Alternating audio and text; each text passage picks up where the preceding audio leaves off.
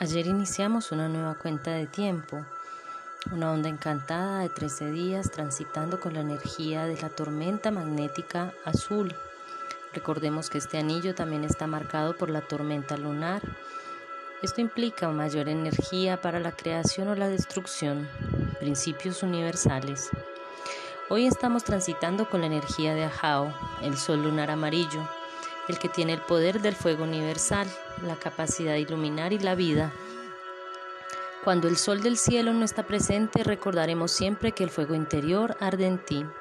Es de allí de donde debemos tomar la fuerza para continuar adelante. Sin embargo, estando en el tono 2 lunar, se torna como desafío, es decir, polarizamos para poder comprender nuestra luz interior, el reto a superar en esta onda de la tormenta.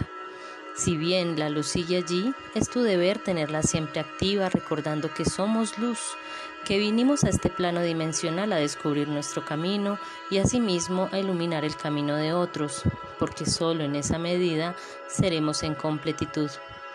El propósito de esta onda es la de autogeneración de la energía, la catalización.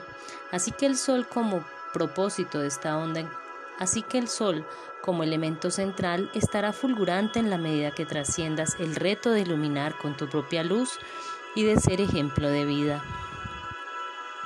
Para hacer esto debes siempre recordar lo que eres, de dónde vienes, es decir, reconocer tu historia de vida, recordarte en tus saberes y habilidades y recordar tu origen ancestral, tanto terrenal como cósmico entregar tu servicio amoroso, tus aprendizajes, reconocerte en la sombra, trascender tus emociones, pues sólo así encontrarás la luz interior que siempre está allí. En días pasados hablábamos sobre la sombra y se argumentaba que en la sombra siempre hay luz. Esto implica que bajar al sótano, a ese cuarto oscuro, a ver esa sombra, siempre implica bajar con una pequeña vela Nunca estarás a oscuras totalmente, recordando que el yin y el yang son principios herméticos universales de la complementariedad. Siempre debemos recordar que hay una luz en nosotros que nunca se apaga. El fuego universal está en nosotros y hay tres tipos de fuego. Estas, este, em, catalogaciones son de parte del doctor Jorge Carvajal, de la sintergética. Así él habla del fuego kundalini, el fuego del espíritu que duerme en el seno de la materia y que anima todo lo existente.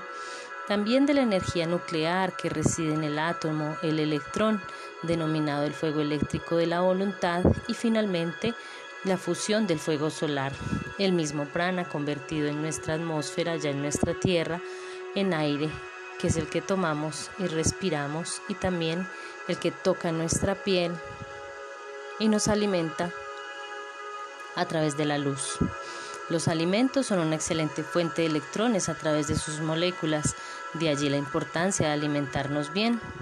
Esos alimentos son el principal combustible para nuestro cuerpo y eh, aquellos son quienes impulsan ese fuego interior. Principalmente el hidrógeno es la mayor fuente de energía, los carbohidratos, etc. En el interior de nuestro cuerpo hay un proceso de combustión cuando nos alimentamos y debemos ser conscientes de esto. El fuego magnético, ese fuego de las emociones y el corazón que debe ir en coherencia cardíaca, es el fuego del alma. El propósito del fuego a nivel físico de la materia por fricción, teniendo en cuenta que el centro del planeta es un centro de fuego, es un centro sólido de la solidez que allí palpita, ese líquido que resuena y calienta toda la expresión de la vida, es un diodo que genera energía magnética y de atracción y nos mantiene en pie y en tierra por atracción.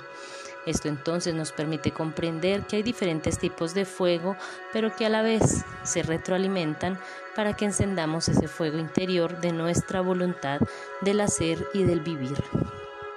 El fuego siempre está allí guardado y debe ser avivado constantemente en forma de pequeña llama.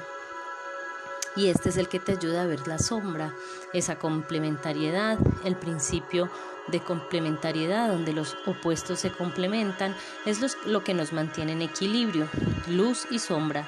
Solo eres tú quien decide y es responsable de mantenerte en equilibrio a través del reconocimiento de la luz y de la sombra. Integrando esta sabiduría cesarán tus juicios de valor. En el ser humano reside la maldad y la bondad, ambos en unidad.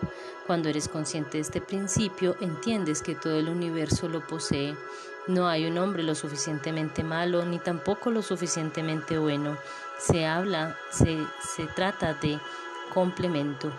Entonces, el tono 2 del desafío nos dice que si la vida se torna difícil, siempre hay que recordar que allí hay oportunidades para expandir la, la conciencia desde el aprendizaje. Somos luz plena y allí volveremos, pues en ocasiones esas sombras también están allí para comprender el rol, nuestro papel y recordar nuestro origen. Luz y sombra son dos caras de la misma moneda que no se pueden desligar. Cuando hay mayor luz en ti, la sombra también estará presente, más presente que nunca. Seguir allí, y es lo que nos hace ser humanos, que es la guía del sol en este caso.